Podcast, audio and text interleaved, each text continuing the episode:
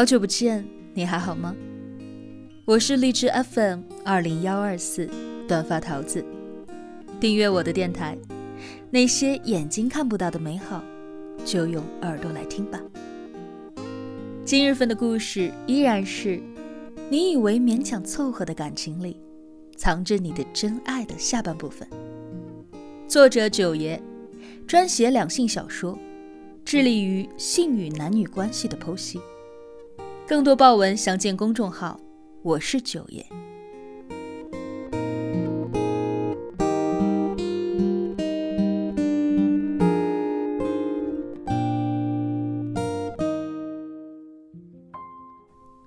后面陆小波又来过几次，每一次唐雨梅都跟着来，拎着各种各样的水果营养品。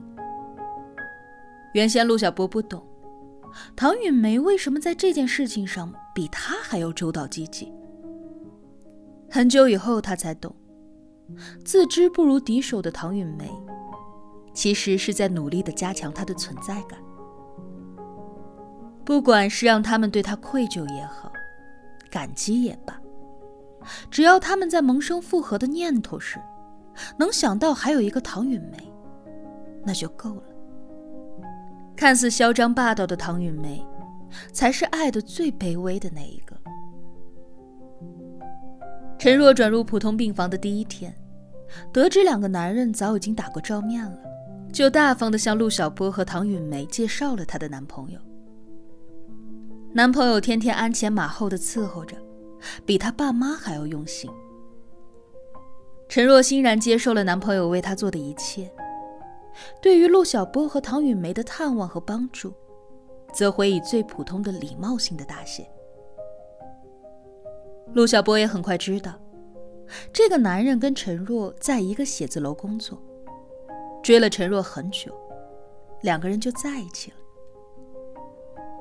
男人家里条件一般，房子不大，车子不好，普普通通。那陈若究竟看上他什么了呢？陆小波有一肚子的话要问陈若，却总也没有机会。直到那一天，男人去买饭，唐雨梅被爸妈叫回家里有事儿，他终于有了跟他独处的机会。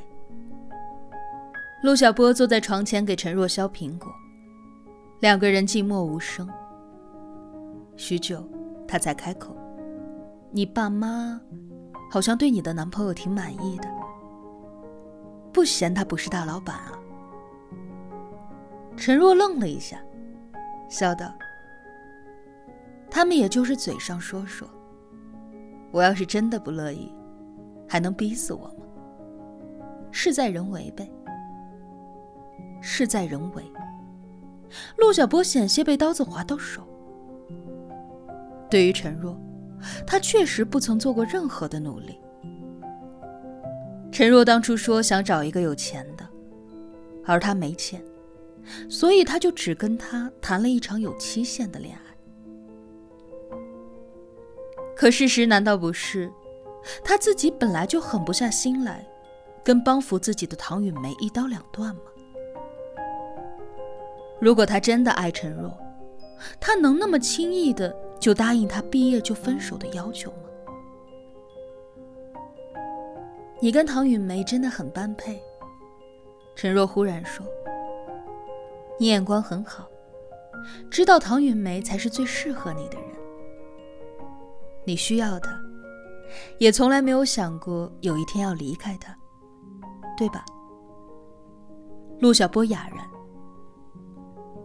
我早就看出来了。”陈若故作玩笑道：“你很享受跟唐雨梅在一起的日子，大学的时候就是。只是那份享受多少有一点被动的意味，所以你有一点抗拒。你以为你对于他是感激多于喜欢，其实不是的。”最后一句话，陈若说的很慢。你没有你以为的那么讨厌他，你也没有你以为的那么喜欢我。要不然，我们不会分开的。原来陈若早就看穿了一切。唐云梅能够给他的，陈若给不了。既然给不了，既然他本就没有那么喜欢他，那么他也就不想破坏他当下所拥有的。当初在食堂里的那一番话，既是试探，也是成全。陆小波还没能够从震惊当中复苏过来，陈若的男朋友就拎着饭来了。唐雨梅也差不多同时赶到。男朋友把切了块的苹果用签子戳着，一口一口的喂给陈若。陈若吃了两口，忽然命令男友：“你把脸凑过来。”男友不明所以，顺从的把脸递过去。陈若冷不防的在他的嘴角亲了一下：“辛苦你了，老公。”陆小波和唐雨梅石化了。唐雨梅悄悄的瞄向陆小波，她的眼里有震惊，有哀痛，有说不清道不明的伤感情绪，似乎还有着盈盈的泪光。男朋友有一点不好意思，哎了一声，红了脸。陈若说：“我那天真是不该赶着去取戒指的。”戒指？是啊。本来蛋糕我都取好了，忽然又想去取戒指。我给咱们定制了戒指，想晚上拿回去给你一个惊喜嘛。结果我跑得快了些，忘了看路。男朋友惊得说不出话来。我昨天让我妈帮我取来了。陈若说着，从枕头下摸出了一个小巧的大红色的绒布盒子，掀开盖子。两枚小小的素圈戒指发出了银亮的光芒。陈若在男友震惊的目光当中拉过了他的手，把大的那一枚取出来，轻轻地套在了他的无名指上，然后把剩下的那一枚戴在了自己的手上。小波允梅，我打算等身体好了就和他结婚，你们到时候可一定要来啊！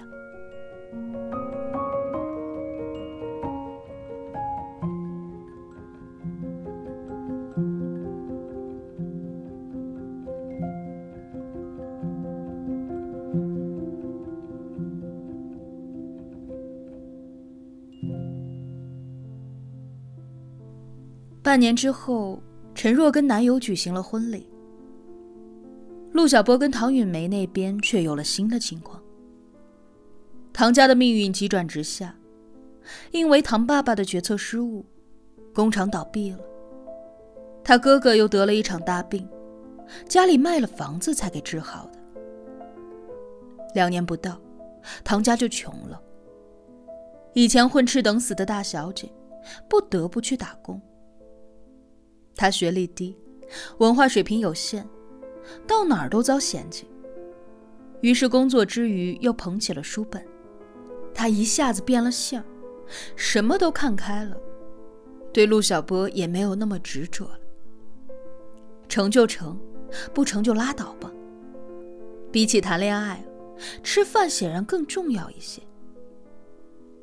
他一边咬着笔头，一边叹气：“我真后悔。”以前我还笑话你们臭读书的，说文化顶个屁用。现在才知道，没文化是真的不行啊。陆小波扑哧一声笑了，接过他手里的笔，给他圈重点。没事儿，有我帮你呢。有那么一瞬间，唐雨梅真的很想，唐雨梅真的很想问他：我们还有可能吗？但是这个疑问并没有困扰唐雨梅多久，因为三个月后，陆小波就跟唐雨梅求婚了。还是上一次的馆子，还是那一帮朋友。陆小波说有事儿宣布，唐雨梅还以为他要宣布新的女友呢。唐雨梅有自知之明，陆小波从一开始就是冲着他的帮扶才跟他在一起的。他也确实是倾了全部之力对他好，对他们全家都好，来以此绑架陆小波。现在他什么都没有了，而陆小波的事业正起步，前途一片大好。他已经没有跟他在一起的资本了。虽然没有正式提分手，但他早就做好思想准备了。虽然难受、不舍，但可以接受。这不，他最近还听说了吗？有一个各方面条件都很好的白富美在追求陆小波，人家还是一个海归呢。可陆小波开口就亮了：“允梅，我想结婚了，你能嫁给我吗？”然后，他在众人的起哄下，主动上前，捧起唐允梅那一张错愕的、仿佛进入到了外星球的脸，深情的吻了下去。曾经，他也以为他对于唐允梅是感激多过喜欢，甚至还因为有绑架的成分而对于他心生厌恶。他瞧不起自己，因为现实利益出卖自己的感情，所以用陈若来证明了一份纯粹的爱。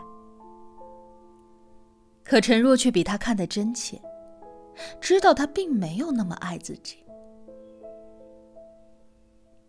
有一些人一辈子清醒明晰，知道自己爱谁恨谁。可有一些人是真的不太清楚，他们会在摸索感情的过程当中陷入了短暂的迷茫。这是他们从青涩到成熟，从稀里糊涂到认清自我的必经之路。陈若是对的，就像现在，唐雨梅已经不能帮到他丝毫了。甚至已经被他远远的抛在身后了，可他却还是不曾想过要跟他分开。那么陈若又是什么时候认清自己的呢？其实也没有那么早。看透是一回事儿，能不能斩断情愫又是另一回事儿。否则她不会明明有了男朋友，却还是为了给前任过生日而差一点送了命。她正是在与死亡擦身而过的那一瞬间，忽然想开的吧。在医院恢复了意识之后，他看到一直奔前忙后的、哭得死去活来的，是她的现任男友，而非别人。那个时候，他的心结就打开了。哪有什么对戒，那是他临时让妈妈按照他的要求去买的。这样。对谁都好，没有人欠他，他也不必再记挂着谁。两年以后，陈若跟丈夫去餐馆吃饭，巧遇了正在用餐的陆小波夫妇。唐允梅嘴角沾了一粒米饭，陆小波很自然的伸手去给她把饭粒摘了下来，顺手塞进了自己的嘴里。看着陆小波脸上那宠溺的笑容。陈若想，那饭粒一定是甜的吧。